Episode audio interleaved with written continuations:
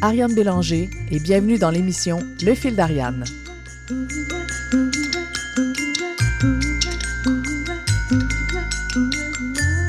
Et si les entreprises étaient plus créatives? Et si les créateurs s'ouvraient à une plus grande conscience des enjeux de productivité? En soulevant des questions fondamentales sur l'état et la place des entreprises culturelles et de l'esprit créatif dans la société contemporaine, ainsi que sur le rôle qu'artistes et gestionnaires peuvent y jouer ensemble, le fil d'Ariane trace une ligne pour ouvrir le dialogue entre deux sphères souvent jugées incompatibles. Aujourd'hui, mardi 5 octobre 2021, pour notre deuxième émission de la saison 2 du Fil d'Ariane, nous recevons les cofondatrices et co-directrices de Cinéma Public, Roxane Sayet. Est-ce que je dis bien ton nom? Oui, parfait. Parfait. Donc, Roxane Sayet et Aude Renaud-Lorrain. Bonjour. Bonjour, mesdames. Auparavant, vous étiez co-directrice de Cinéma Moderne. Donc, Roxane et Aude proposent avec Cinéma Public depuis le 1er septembre au sous-sol de la Casa d'Italia, qui est située en face du métro Jean Talon. Vous proposez une programmation de films indépendants de partout dans le monde qui se veut inclusive. La programmation est axée autour de films d'auteurs classiques et récents, de rétrospectives, de films restaurés. Vous proposez aussi des séances hybrides mêlant cinéma et musique, ainsi que des premières et des invités. Je trouve ça vraiment, vraiment intéressant. J'ai très hâte d'y aller pour la première fois. Aude Renaud-Lorrain et Roxane Sayet sont des passionnés de cinéma et ont une grande envie de faire bouger le milieu culturel à Montréal. En sortant le cinéma des lieux traditionnels, confiante qu'elles répondent aux besoins d'un public d'aujourd'hui. Aude et Roxane représentent bien la créativité de la jeunesse, selon moi. Celle qui brasse les traditions et apporte une nouvelle perspective sur d'anciennes façons de faire, et elles le font avec aplomb et savoir-faire. C'est plutôt impressionnant d'ailleurs. J'ai envie d'explorer avec vous comment ces belles idées-là ont germé et comment elles font face aux obstacles inévitables, bien sûr. Donc, euh, bonjour, mesdames. Bonjour, bonjour, merci beaucoup. J'ai envie de vous poser la même question que je pose à tous mes invités. On, on ouvre le bal avec la question qu'est-ce que la créativité pour vous? Ben la créativité, ouais, pour nous en fait c'est quelque chose euh, qu'on applique, à, je pense à toutes les sphères euh, de nos vies. Ça demande aussi beaucoup de beaucoup de, de, courage, ça demande un contexte aussi de, de liberté, euh, ça demande aussi, euh, c'est intéressant, c'est ça, l'idée de, la créativité dans le milieu euh, des arts, dans le milieu du cinéma, peut-être on pourrait se dire, ah, ça va de soi, mais c'est vrai que ça va pas nécessairement de soi dans dans un type d'organisme qui est aussi euh, finalement, sais, à travers le cinéma public, on est euh, finalement un peu un exploitant de salle. On est au-delà de ça parce qu'on organise énormément de projets.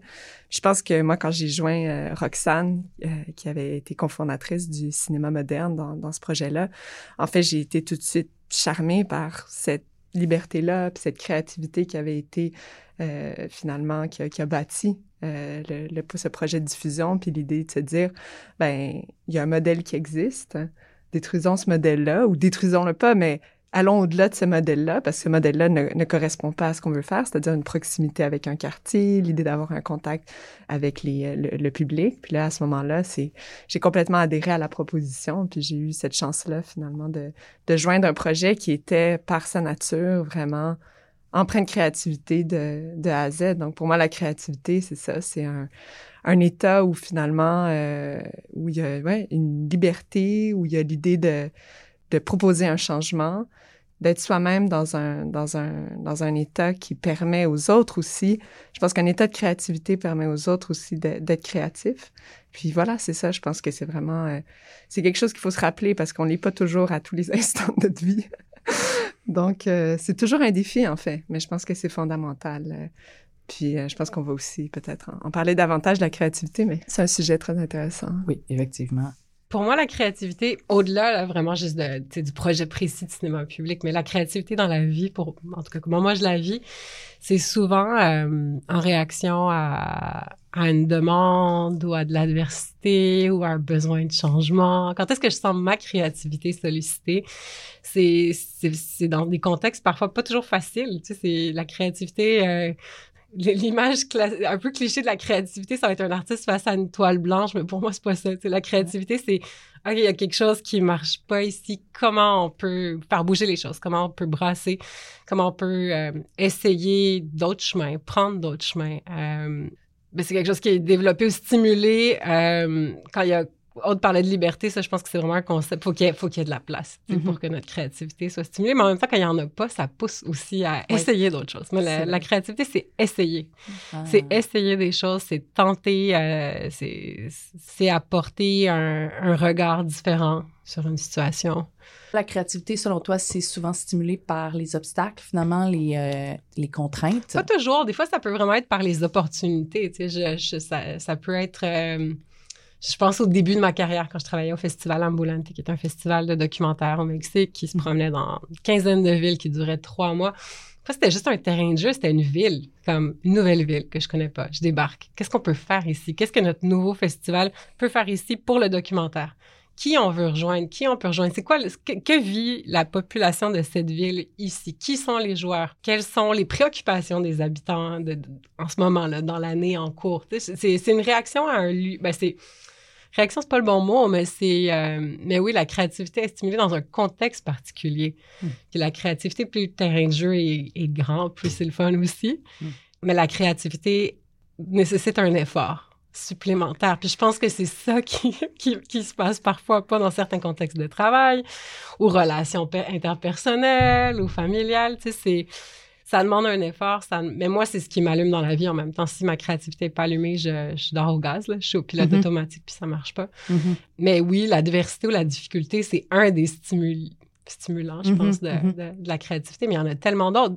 Des fois, c'est juste de l'amour. Tu sais, comme quand on reçoit de l'amour du public qui dit « j'ai beaucoup aimé ce que vous avez fait, continuez », ça alimente ma créativité à développer ah. d'autres projets, à penser « qu'est-ce qu'on n'a pas encore fait qui pourrait être le fun » ou, qu'est-ce qu'on qu'est-ce qu'on peut, comment refaire ce projet-là différemment » où la créativité mhm. nous alimente au quotidien, je pense. Euh, je pense aussi que c'est toute l'idée, on mise beaucoup sur les collaborations, mais cette idée-là, tu parles d'arriver dans une ville puis de se sentir finalement une créativité en ébullition.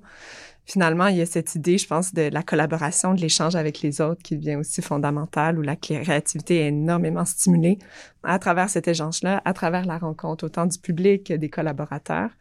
Puis je pense que c'est quand même une grande part. Mais c'est intéressant aussi de voir la créativité, peut-être quand même une réaction aussi à un, peut-être une insatisfaction ou le désir de faire mieux aussi, puis d'user de créativité pour arriver avec une, une solution. C'est vrai, c'est vrai que j'aime ça aussi, l'idée de, de voir la créativité finalement comme une, une solution euh, à, à, une situation qu'on, on, on veut tous un, un, monde meilleur de façon générale dans tous les aspects de notre vie, mais je pense qu'il faut user de créativité en politique, il faut user de créativité euh, dans la recherche de solutions sociales, en environnement, puis euh, aussi dans la gestion d'organismes. puis, puis mais, mais il y a le, tu, tu parles des autres, mais oui, c'est ça, ce concept d'énergie collective. Mmh, tu sais, l'énergie, comme la créativité est extrêmement stimulée quand on est entouré d'autres personnes qui ont envie de réaliser un projet, puis c'est tout ça, la créativité arrive vite à une limite. Besoin, on a besoin de tout faire en groupe, en équipe, avec d'autres personnes. Puis c'est ça, faut que le, faut que le courant passe aussi dans une équipe. je reviens à nos projets de cinéma public, mais c'est ça, pour être créatif, faut que le courant passe, faut que tout le monde soit allumé par les mêmes choses ou qu'on ait des valeurs et ambitions communes, vision commune pour pouvoir euh, aller dans la même direction, puis rêver ensemble aussi euh, l'avenir. Donc, on est, on est forcément, selon vous, plus créatif quand on est en groupe, quand on, on est plus euh, en cohésion, en harmonie, en mutualisation, limite? Ben, je pense que oui. En même temps, moi, des fois, je me sens freinée. non, mais c'est vrai, des fois, en groupe, puis là, je vais, je vais parler de quelque chose de très pratique. Tu sais, par exemple, un conseil d'administration, un OBNL, un conseil d'administration. C'est ça, des fois, je peux partir sur des idées, mais on va me ramener à du concret ou pour que tout... Tu sais, la, recherche de consensus, parfois, et rend, peut, peut, peut freiner. Fait que moi, j'ai appris à travers les années, c'est ça, à comme aller chercher euh, je pense que c'est vraiment important de réfléchir en, en, groupe, seul et après en groupe, puis rebondir les idées, puis après pouvoir euh, avoir une liberté pour, euh, pour justement mener des projets sans que tout le monde, sans toujours avoir le saut de tout le monde parce que c'est jamais, tout le monde n'est jamais d'accord. pour faire des, surtout dans les grandes décisions qu'il faut prendre en mm-hmm. même temps, c'est, c'est la beauté, je trouve, des OBNL. C'est cette énergie collective-là. Quand t'as, quand t'as des belles personnes autour de la table qui ont un objectif commun, puis qui ont des forces différentes puis complémentaires, c'est, c'est, c'est vraiment magique. Mais justement, quand on parle de ces contextes-là qui sont peut-être un peu frustrants, puis des fois que tu, que toi, tu sens qu'ils peuvent peut-être un peu brimer une forme de créativité, pourquoi tu penses qu'on te freine? Quand tu des idées hyper créatives. C'est quoi qui motive ces gens-là à nous freiner, mettons? La peur, beaucoup la peur, tu sais, ou un manque de connaissance de quelque chose. Euh, des fois, les gens pensent beaucoup trop pratico-pratique. Mais t'auras pas les sous pour. Ben attends, je connais telle opportunité ou telle autre opportunité ou ton équipe sera pas capable. Ah, mais peut-être qu'on peut faire une nouvelle embauche, mais c'est ça, c'est. Mais souvent, c'est mené par, par une méconnaissance ou, euh, ou la peur. la peur. Ouais. La peur. Puis c'est. c'est Mm. Est-ce que tu penses que c'est parce que ces gens-là sont dans le. Ils, ils veulent être sécurisés, ils ont besoin d'être rassurés, ils ont besoin d'avoir toutes les réponses d'avance? Oui. Oui, oui. Mais je pense que c'est ça. On m'a souvent dit que j'étais frondeuse ou que je prenais des risques ou que j'avais défoncé des portes, mais c'est ça pour réaliser des, pour être entrepreneur culturel, tu as besoin d'avoir ça parce qu'il y a Mhm. tellement de freins puis il y a tellement d'obstacles à, à tout bout de champ. Fait que oui, il faut peut-être avoir pas une certaine naïveté, mais une confiance euh, en nos projets puis en nos idées pour les réaliser parce que des obstacles, il va en avoir beaucoup. Puis c'est vrai que c'est pas facile ce qu'on fait au quotidien. Il y a des métiers beaucoup plus difficiles que les nôtres. Là, je veux pas me plaindre non plus. on a des très bonnes conditions au On- Québec, là, le milieu culturel. on n'est est- pas, pas dans les chirurgies à cœur ouvert ici. Exactement. s'entend. Mais, mais, oui, ceci pour, dit, on pour a le mener, droit de trouver que c'est pas toujours facile non plus. Mhm. il faut, euh, faut, faut avoir une certaine foi. C'est ça. Oui. Puis pour user de créativité, je dirais que l'idée, on, on l'a aussi un peu abordée, mais il y a quand même l'idée de nouveauté. OK. Je veux dire, user de créativité, c'est arriver avec quelque chose de nouveau. Donc, Ah. je pense que le fait d'arriver avec cette une nouveauté ou quelque chose qui n'a pas été fait ou quelque chose qui a été peut-être fait, mais là, on l'amène d'une façon différente, inévitablement, ça met les gens de façon un peu inconfortable. Mhm. Parce qu'une créativité mène à une solution qui est finalement, c'est ça, qui a peut-être, qui a pas été vue comme telle dans le milieu culturel ou qui a pas été expérimentée euh, jusqu'au bout. Donc, c'est finalement un peu prendre souvent un pari. Quand, Mhm. quand, quand tu uses de créativité, prendre un pari finalement qui est un pari avec un certain risque. Mais est-ce qu'il y a un exemple? Est-ce qu'il y a des gens qui l'ont fait? Oui, peut-être, mais pas exactement comme ça. Nous, on veut le faire comme ça. Donc, t'sais, Mhm. c'est là où peut-être certaines personnes se sentent un peu euh, insécures par rapport à ça. Puis même nous, des fois, à certains égards, euh, Oui. tu sais, euh, où on peut avoir une idée, mais on se refraine nous-mêmes. Puis là, finalement, il faut avoir cette discussion au sein de nous-mêmes, à savoir comme, est-ce qu'on encourage cette créativité-là, puis cette Ouais. audace, Ouais. ou est-ce que des fois, c'est un moment pour la? Ouais. Il faut savoir aussi juger le, le bon moment. Pour... Est-ce que c'est lié, d'après vous, avec la gestion de risque?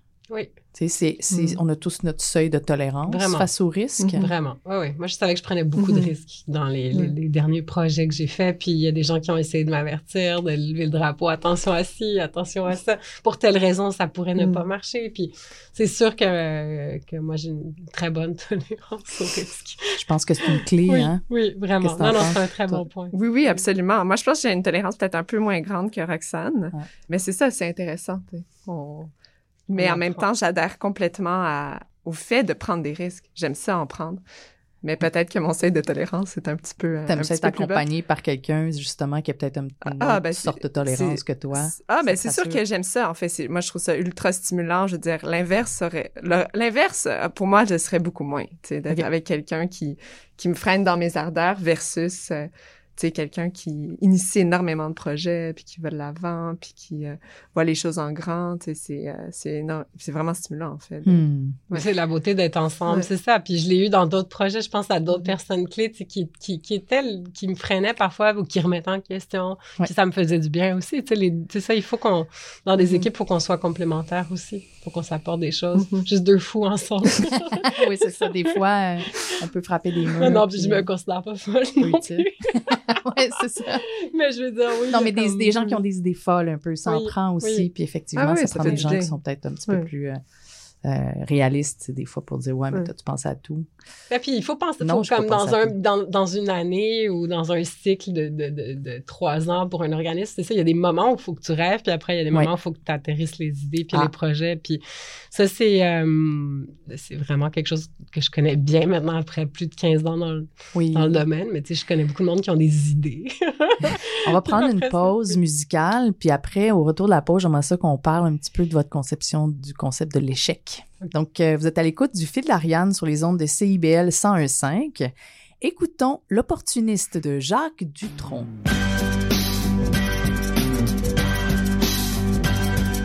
Je suis pour le communisme, je suis pour le socialisme et pour le capitalisme parce que je suis opportuniste. Il y en a qui contestent, qui revendiquent, Moi je ne fais qu'un seul geste, je retourne ma veste, je retourne ma veste, toujours du bon côté.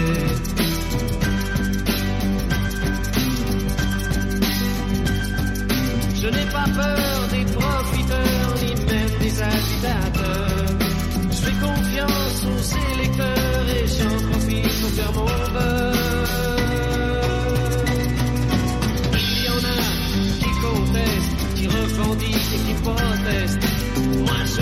Fais qu'un seul geste, je retourne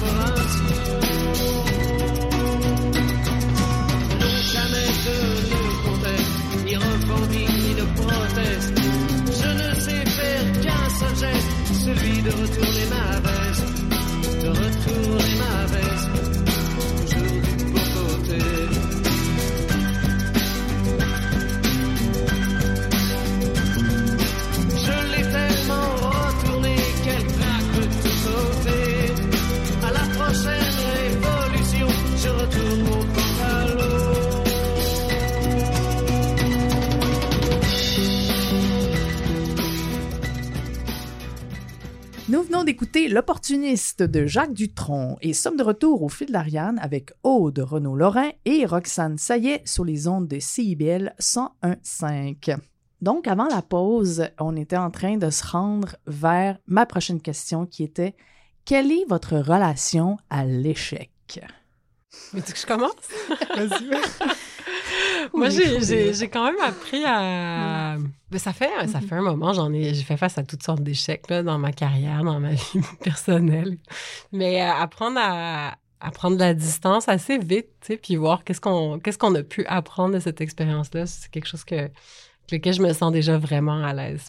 Le mot échec est fort, là, mais tu sais, des fois, il y a des choses qui marchent pas ou qui se passent pas comme on aurait voulu. Puis, euh, je pense que c'est comme une des meilleures façons d'apprendre aussi dans la vie. Tu sais, si ça marchait tout le temps, tous les projets, ça marcherait pas, là. Ça, Mm. Comme on n'apprendrait pas dans la vie, il faut apprendre à, être- à se retrouver par terre des fois pour se relever, puis plus fort. Puis euh, c'est bon pour l'orgueil, c'est bon pour, euh, pour tellement de raisons. Moi, j'aime beaucoup la remise en question, me remettre en question, mais je remets en question beaucoup de, pas juste moi, mais les autres aussi. Mais, tu sais, réfléchir, est-ce que je suis à la bonne place, est-ce que je fais bien les choses, est-ce que je peux mieux faire? Mhm. Euh, puis accepter l'échec, accepter de s'excuser, accepter d'avoir mal fait, d'avoir blessé, euh, Mhm. d'en avoir trop demandé, euh, d'avoir mal réagi. Moi, c'est quelque chose que je, je t'a- je t'avoue que j'aime bien, que- qui me semble sain, en tout cas, dans la vie. De- Ça prend comme une forme d'humilité finalement oui. pour justement digérer ce qu'on considère comme un échec, puis finalement Oui. le transformer de façon créative. Oui, puis accepter que les... Tu sais, on peut pas changer les autres, on peut se changer nous-mêmes. Mhm. On peut changer notre façon de voir les choses notre perspective à des situations, à des individus. à- Il y a tellement de place juste en travaillant sur soi-même. Il y a Mhm. tellement de travail, puis il y a tellement, il y a une grande marge de manœuvre pour, euh, pour changer notre façon de vivre au quotidien en travaillant sur nous-mêmes. Mais c'est ça, il faut accepter de, de se regarder sous, la loupe parfois, puis de, de... Puis après aussi de demander aux gens autour de nous, parce que c'est sûr qu'on n'aura jamais le même regard sur nous que, sur- que les autres Mhm. vont avoir. Dans le terme échec, il y a comme un peu l'idée d'un point de non-retour, mais en même temps, c'est ça, ce qu'il y a de réel échec, si finalement tu peux toujours peut-être reprendre un examen ou tu sais, poursuivre vers le futur, comme dit Roxane, tu sais, euh, utiliser l'échec euh, pour rebondir. Je pense que c'est quelque chose qu'on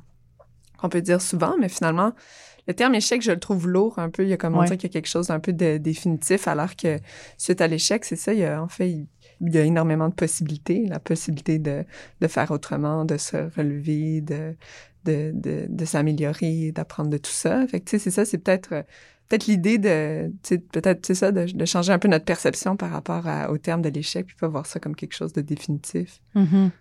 Même, je, je- moi, je suis rendue à un stade dans ma vie, je considère que le mot échec, euh, Est-ce que ça un existe? concept qui, qui est très étrange parce que Mais est-ce que ça existe des fois tu as vraiment un échec? euh, c'est juste dans les yeux des autres. Comprends? Moi, je considère que ce qui m'est arrivé dans ma vie, il y a zéro échec. Même Mhm. si plus jeune, oui, tu sais, il y a des situations où tu as raté ton coup, tu sais, puis ça peut être très gênant. Mais c'est vraiment dans le regard de l'autre que ça Mhm. existe, cette gêne-là, tu sais. Parce que maintenant, avec le recul, tu sais, face à moi-même ou face à ce que j'ai pu faire comme choix, puis que, qui n'ont pas fonctionné, c'est pas des échecs, tu sais.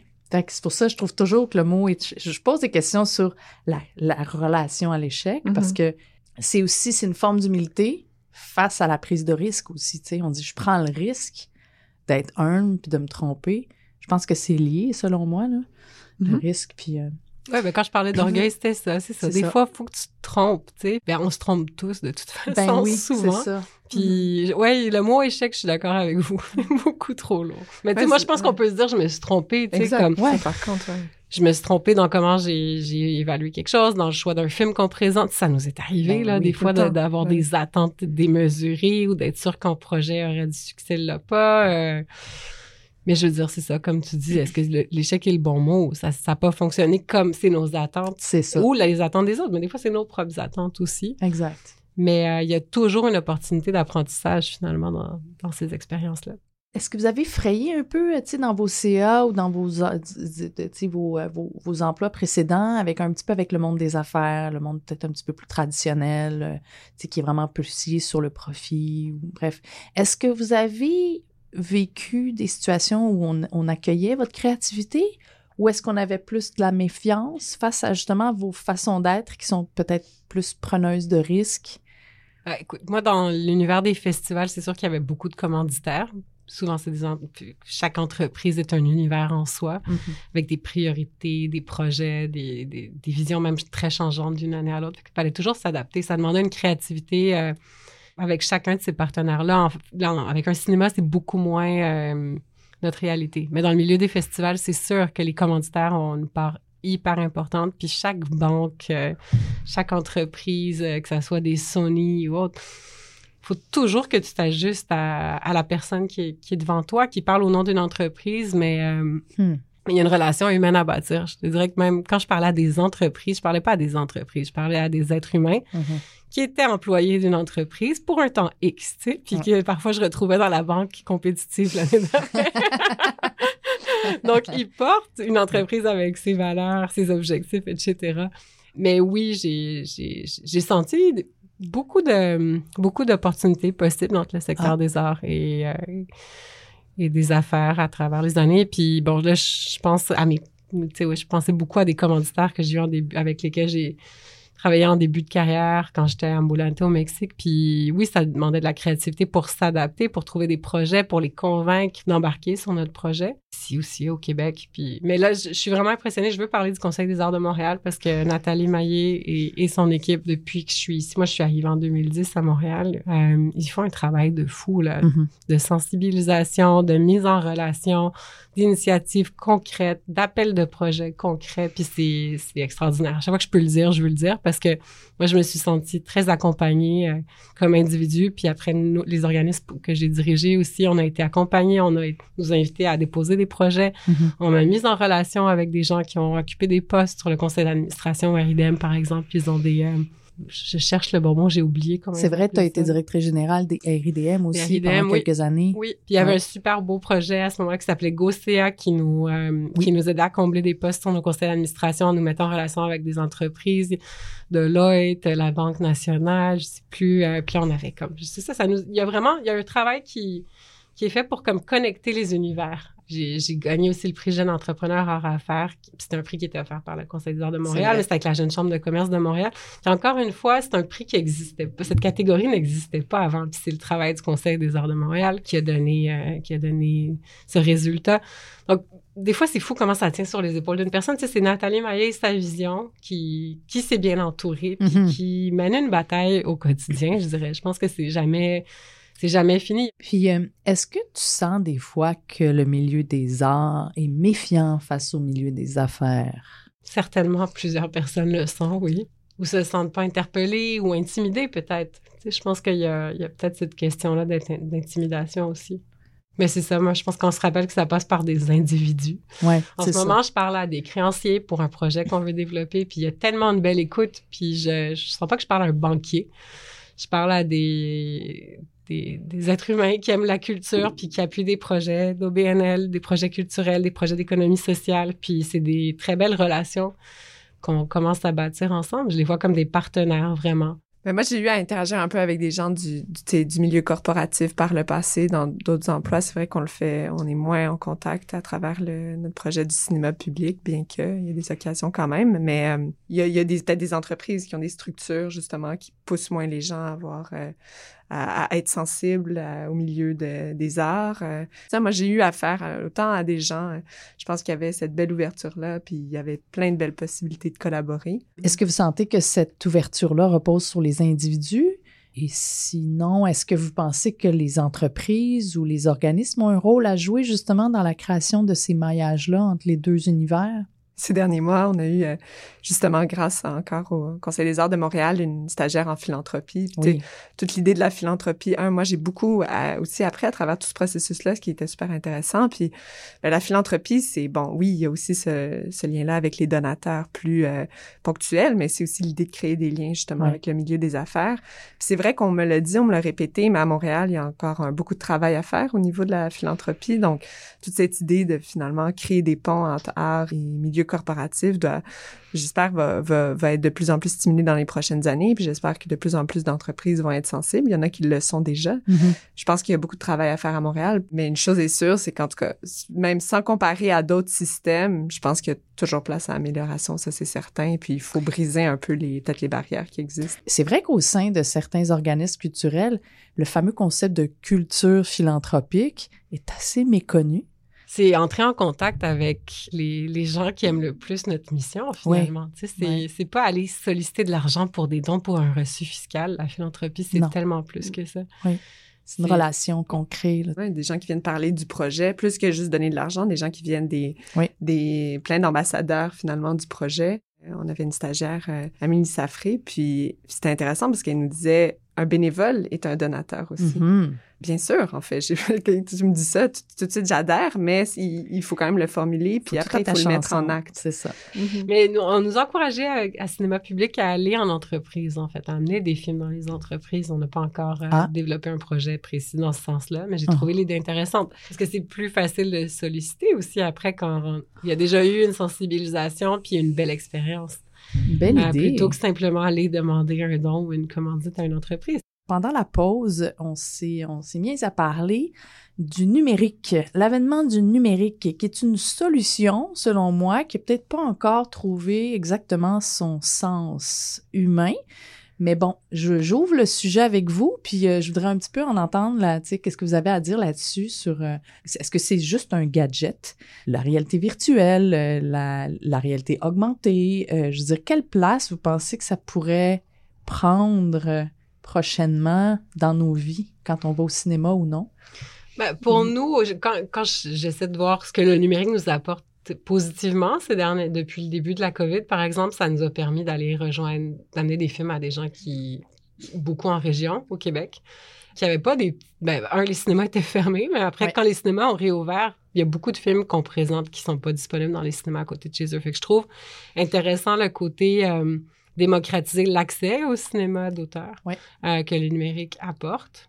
Le dos large, hein, quand même, le terme numérique. Oui, là. oui, puis on peut le détester, mais moi, je cherche à l'utiliser comme une force. tout. On, on a un projet qui s'en vient cet automne, des correspondances filmées entre cinéastes à travers le Canada, puis c'est un projet financé par Présent numérique du Oui. Conseil des arts du Canada. Oui, oui, oui. Donc, on va mettre en, en conversation des cinéastes à travers le pays qui vont créer, qui vont s'écrire à travers des films, puis c'est des films qui vont être diffusés en ligne. Euh, si on les diffusait juste en salle, ben, ça limiterait la- l'accessibilité. Là, C'est un projet qui s'en va euh, sur nos plateformes euh, en ligne. Puis c'est ça, quand tu disais le côté humain se perd, ben, moi j'essaie d'aller chercher comment on intègre l'humain dans nos projets numériques. Puis je pense qu'il y a vraiment moyen de le faire avec un peu de créativité. Ben, j'ai Mm. j'ai l'impression que le contexte de, de diffusion dans un, un- un univers numérique, ça, ça, ça reste hyper fluide, selon moi. Ça reste quand même assez accessible, naturel. Tout le monde utilise le numérique au quotidien. Mais toutes les nouvelles technologies aussi qu'on qu'on qu'on est en train de découvrir, puis qu'on utilise juste un peu comme un, comme un truc, une espèce de bête de foire. Oui, la réalité augmentée! Mais est-ce que ça sert est-ce que ça sert à donner un, un sens à la vie? Euh, je dirais, est-ce que ça peut s'intégrer au cinéma? C'est la question que j'ai envie de poser, tu sais, là-dessus. C'est ça, il y a comme les deux côtés. Le côté numérique, ce qu'on appelle numérique, c'est en ligne, dans le fond. Puis le côté, les arts numériques, que tu fais comme, OK, ça, ça vient tout de faire exploser les cloisons, les, les genres. Euh, Mhm. On sait pas trop quoi faire avec ça. Je dirais, est-ce que vous pensez que ça, ça va avoir une place dans les prochaines années dans les salles de cinéma? Ben, il y a un potentiel, je veux dire, à travers ces, médiums-là. Après, je pense que, je veux dire, les salles de cinéma, je veux encore là, je veux dire, justement, le cinéma public, c'est l'idée d'une petite salle de quartier, l'idée de que les gens se retrouvent. Oui, l'idée aussi d'utiliser justement le, le numérique pour pour euh, aussi pouvoir accomplir notre euh, notre mission euh, quand quand soit on pouvait pas se retrouver en personne. Mais je sais pas, moi personnellement, je vois ça quand même comme deux expériences très différentes. On a vu que la réalité virtuelle, à la limite, c'est plus inscrit ces dernières années davantage dans un contexte de boîte blanche, là, la boîte de l'exposition, plus Mm. de, que de boîte noire, tu sais. Puis, puis en même temps, c'est ça, parce qu'il y a l'idée aussi d'une certaine durée, euh, le, le- la, durée pas la même aussi, le, l'attention que les gens peuvent porter à une œuvre de réalité virtuelle versus un film, euh, c'est très différent, tu sais. Puis le médium, est-ce que la réalité, euh, tu sais, quand on parle d'accessibilité, on, on en revient souvent à ça aussi, mais je veux dire, est-ce que la réalité virtuelle est accessible? ben, Mhm. ben Mhm. oui et non, je veux dire, tu sais, c'est comme, oui, peut-être euh, les gens peuvent se commander un, un Oculus par la poste, mais ça reste qu'il faut avoir l'argent pour acheter un. Oculus par la poste. C'est pas encore accessible. Donc, euh, tu peux regarder la réalité avec ton téléphone cellulaire, puis comme avoir une espèce d'impression un peu 360. Mais c'est intéressant aussi. C'est vrai qu'on on a l'impression un peu des fois de revenir un peu au début du cinéma. Puis moi, j'avais cette impression-là quand j'ai vu les premières expositions de réalité virtuelle. Mais Ouais. puis d'ailleurs, c'est vraiment, c'est vraiment drôle parce que je me souviens d'avoir vu dans une exposition de réalité virtuelle euh, la fameuse expérience des, des frères Lumière avec un train qui passe. Mais en fait, c'était tout un film, c'était plus que ça. Mais à la fin du, à la fin du film, il y avait le, le- il y avait le train qui te frôlait. Puis c'est, fait que c'était un, un clin d'œil euh, complètement conscient là, à- au début du cinéma. Donc même les gens qui font de la réalité Ah. virtuelle jouent avec ce côté attractif Ouais, ouais, ouais. que le cinéma a, a délaissé, mais il y a eu un retour de l'attractif avec les lunettes 3D, Oui, les euh, fameuses lunettes 3D. euh, avec des chaises vibrantes. Tout ça, je suis pas contre, d'ailleurs. J'en parlais il y a pas longtemps, je me suis dit, quelqu'un a essayé de me Les convaincre d'aller essayer les chaises vibrantes. J'ai dit non, j'ai jamais essayé ça. Il dit, quoi? T'as un cinéma? T'es- t'es co-directrice d'un cinéma, puis t'as jamais essayé ça? J'ai dit non. Puis la personne m'a convaincue. Fait que là, j'attends de voir. Il faut que je, je trouve mon prochain film pour aller C'est comme ça. un, la ronde rencontre le cinéma excentriste fait OK. C'est ça, mais pourquoi pas, si le film le, le propose, puis pourquoi pas, on parle souvent, c'est ça qu'il faut rendre l'art accessible à tous, pourquoi pas finalement aller des fois vers l'attractif si c'est pour aussi servir une narration, servir un propos qui est des propos d'un artiste, d'un auteur. euh, Ben, en tout cas, moi, je vais me faire un petit peu l'avocat du diable là-dessus parce que je, je suis capable d'imaginer que je suis dans un avion. Si je regarde juste un film ordinaire sur un écran plat, je veux dire, je me sens comme vibrer. Tu sais, Mm. Euh, le, film avec Tom Hanks, là, dans. euh, comment il s'appelle? Euh, le film, là, tu sais, quand il, y a un crash d'avion, Mhm. là. Sur l'île. J'ai-tu vraiment besoin que mon siège bouge puis que, tu sais, que je dis, c'est beau, là, je le sais, là, que l'avion crash avec Tom Hanks, tu sais. Oui, C'est comme vouloir prendre des raccourcis Mm. avec l'imagination ou pas faire confiance à Mm. l'imagination des gens? Ou est-ce que les gens sont rendus blasés au point où ils ont besoin d'une espèce de dose supplémentaire? Et tu allé voir les expos de, du Centre Phi à l'Arsenal, Carnet, J'ai vu l'Arsenal, effectivement. Comment C'est intéressant. Mais, tu sais, c'est souvent très court ou tu fait le Mhm. tour vite. Puis, ben, c'est une chose en soi. Mais est-ce qu'il y a une narration? Est-ce a- est-ce qu'on me raconte une histoire de façon linéaire? Je suis pas sûre. Ils Je suis pas essayent. sûre jusqu'à quel point. Ils essayent. Mais moi, des fois, peut-être, c'est ça aussi où, tu je trouve que des fois, il y a, il y a- on, on fait beaucoup de mousse, là, puis on parle de quelque chose comme étant l'événement du siècle. Puis là, c'est sûr que comme après, si t'as cette, si t'as cette attente-là, quand tu vas voir une œuvre de, de réalité virtuelle, peut-être que là, après, tu dis, ah, ben, finalement, c'est que ça, tu sais. Mais en même temps, tu sais, il y a, y a quand même, tu sais, je pense que, peut-être que parce que là, on voit, on pense trop au cinéma commercial, tout ça à l'idée d'un, quelque chose de, justement, d'attractif qui va comme faire du profit, puis quelque chose, mais en même temps, si on, on a un artiste euh, plus indépendant qui va utiliser ce genre de, de technologie-là pour amener une expérience, là, tout d'un coup, je pense qu'on aurait une façon différente de le voir. C'est pour ça que moi, je me dis, Ouais. tu sais, comme, explorons ça. Puis il y a vraiment des artistes aussi euh, très intéressants qui décident d'adopter euh, puis d'aller vers ces, ces médiums-là. Ben, il n'y a Puis- pas euh, euh, Inaritu qui a fait une super. Je l'ai pas vu, je voulais vraiment y aller, il n'y avait jamais de billet. Ben, Mais est-ce que vous êtes, vous avez eu la chance d'aller Ben, le c'est voir? Carnet Arena. oui, Carnet, c'est Arena, c'est ça. Mais vous l'avez vu, est-ce que vous sentez que ça a apporté au, au propos? Est-ce que ça a ajouté, au- excusez-moi le mot anglais, mais au storytelling? De ce Ben, que c'est une autre expérience. On dit beaucoup Mm. que le cinéma, c'est une, qu'il faut travailler l'expérience du spectateur pour que ça, pour que ça se démarque de ce qu'il va vivre chez lui. Mais tu sais, une expérience en réalité virtuelle de quelqu'un qui, tu, sais, tu- traverses, t'es dans le désert, tu traverses la frontière. C'est pas pareil en le regardant en documentaire Ouais. qu'avec un casque, avec, je pense que c'est beaucoup plus sensoriel. Ok. Euh, donc, je pense que c'est l'expérience qui est différente. Je pense que c'est pas la même chose. Faut juste, je sais pas s'il faut Tu les le comparer. d'une autre manière. On Oui. a une nouvelle manière de raconter. On l'expérience, puis l'expérience, la même histoire, c'est ça, tu la vis différemment quand même avec ce casque dans cet environnement. mhm. Puis Je suis d'accord avec toi que, mais moi je sens qu'on est encore dans les débuts de. Ouais, c'est ça. Puis Mm. euh, tu sais, Félix Paul, c'est une boîte d'ici qui Oui. euh, qui est là-dedans depuis déjà, une, je sais plus combien d'années. Moi je les connais depuis dix ans déjà. Mais tu sais, je pense que c'est rien dix ans dans dans, ce- dans ce genre de technologie en termes d'exploration. Il y a ça, ça, ça va prendre des décennies avant d'arriver à son plein potentiel, Ah je ouais. pense. Je sais pas. Mais j'ai souvent entendu des frustrations de gens qui expérimentaient des projets en réalité virtuelle. C'est comme si on n'est pas encore arrivé à, à, J'ai l'impression que- optimiser. J'ai l'impression que c'est une solution qui n'a pas encore trouvé son, entre guillemets, problème, tu sais. J'ai j'ai l'impression qu'on n'a Mm. pas encore trouvé à quoi ça peut vraiment servir. Je sais pas, on est comme... On a trouvé quelque chose qui pouvait être utile, mais à quoi? Je suis pas sûre. Je suis Faut pas, pas que sûre. ça, ouais, faut, faut enlever le côté gadget. Faut pas que ça soit juste un gadget, le casque. Faut que ça te permette de Mm. vivre une expérience vraiment extraordinaire. Mais moi, je me rappelle qu'en plein euh, confinement, j'ai donné ça à mon père. Pour sa fête, j'ai envoyé le casque. Puis comme ça l'a tellement sorti de chez lui, puis de Ah. ses problèmes, puis de ça, ça lui a tellement fait du bien pendant deux jours de voyager. Là, j'avais pris l'option du sans fille plus voyage. Oui. Il a tellement apprécié. Moi, je l'ai même pas encore essayé. Je lui ai donné, puis sa, sa réaction était vraiment très positive. Ah. Pourtant, c'est quelqu'un qui a 70 ans, qui est plutôt pas si curieux que ça, euh, qui, qui était pas vraiment intéressé au départ, mais finalement, il a tellement adoré, en a parlé à tous ses amis. Je veux dire, je pense que, moi, je trouve que c'est le fun d'explorer. Je pense que c'est le fun d'essayer des choses. Je pense que faut pas pleurer ce qu'on peut perdre. Je pense pas qu'on perd quelque chose. Je pense pas que le cinéma est menacé. Tu sais, quand on dit est-ce que la- le cinéma est menacé par la télé, est-ce que le cinéma en salle est menacé par le cinéma maison, est-ce que le cinéma en salle est menacé par la réalité virtuelle? Non, je pense juste que c'est des, c'est des, c'est des nouvelles façons de, de, de vivre des expériences, de se faire raconter des histoires. C'est un nouveau terrain de Mm. jeu. Oui, tout à fait.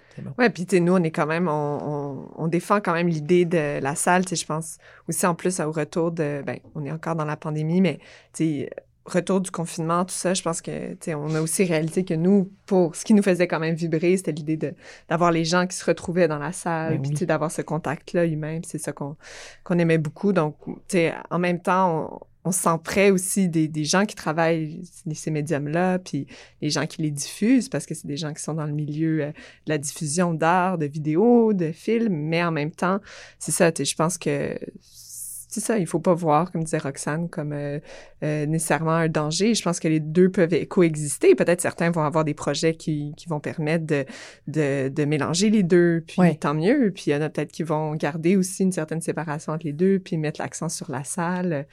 Je pense que c'est ça, ça, ça va être intéressant de voir un peu. euh, Mais tu sais, je pense que le, pu- le public, il y en a, là. Ouais. C'est pas ça. Il y a, il y a C'est ça du public pour la réalité virtuelle, il y a du public pour les salles de cinéma, il y a le- du public pour en ligne. Puis c'est une façon, après notre façon de communiquer, d'aller le rejoindre. On va faire une pause musicale. Vous êtes sur les ondes de CIBL 101.5. Vous écoutez Le fil d'Ariane. Et maintenant, on va écouter Faye Webster nous chanter Cheers.